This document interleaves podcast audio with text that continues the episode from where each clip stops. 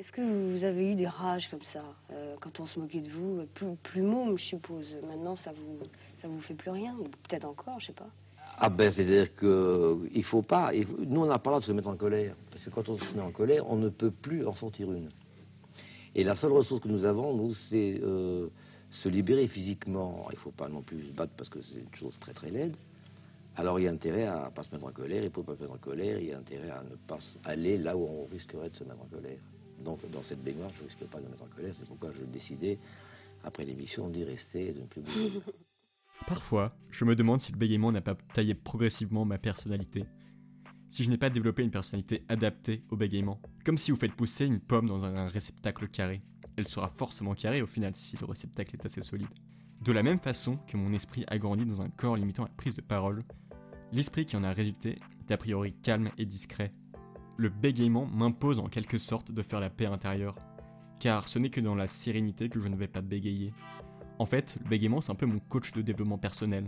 C'est le petit dictateur bouddhiste dans ma tête qui m'oblige à m'apaiser si je ne veux pas être envoyé dans les goulags du bégaiement.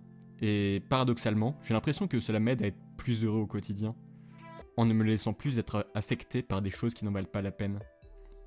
Maintenant, je pense sincèrement que ce ne sont pas les choses en elles-mêmes qui nous font souffrir, mais la manière dont nous choisissons de les vivre. Par exemple, j'ai réalisé que les disputes sont souvent plus nocives que les sujets de dispute en eux-mêmes. Faites peu de bruit, faites le bien. C'était le dicton et la philosophie de mon ancêtre, né en 1870. Il ne bégayait pas. C'était un professeur de médecine qui s'est fait un peu connaître pour ses travaux sur les bébés bretons on parle de consanguinité, mais enfin, ça n'a jamais été prouvé. Hein. Ça n'a jamais, été prouvé. La consanguinité existe dans d'autres régions que, la Bretagne. Alors peut-être aussi ce qui a fait parler la Bretagne, c'est qu'il y a un pédiatre connu euh, qui en 1912 avait travaillé sur 1772 bébés. Et euh, c'est le docteur Le Damani, bien connu, un pédiatre rennais, qui avait mis en évidence le signe clinique du ressaut que l'on va chercher à la maternité. Apparemment, il était tellement discret que ces découvertes sont tombées dans l'oubli avant d'être redécouvertes 40 ans plus tard par un autre docteur. C'est comme si j'héritais malgré moi de ses traits de caractère. Sauf que lui, ça l'était par pure humilité et altruisme, et moi par la contrainte physique. Faites peu de bruit, faites-le bien. Heureusement, je ne respecte pas ce dicton sur tous les aspects de ma vie.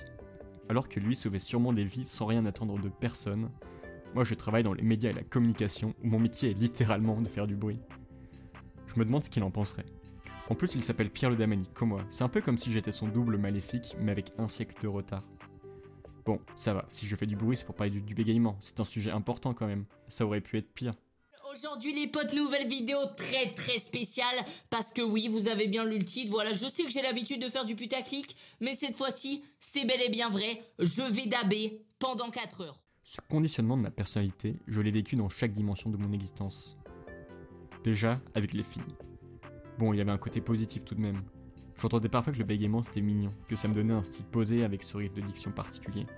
Et que, comme ça n'incite pas à parler, ça donne un côté mystérieux. C'est un peu étrange de dire ça, tu ne vas jamais dire à un aveugle qu'il a une dégaine stylée avec sa canne.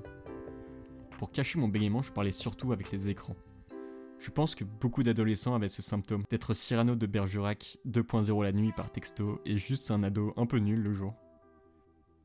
En plus, remplacer le réel par les écrans, ça donnait de l'espace pour projeter les idées que je me faisais des autres. Ce qui me rendait encore plus impressionnable.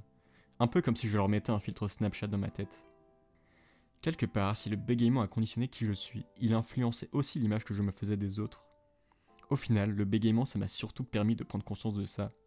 L'importance de rester soi-même et de voir les gens tels qu'ils sont. Peu importe la façon dont notre personnalité s'est formée.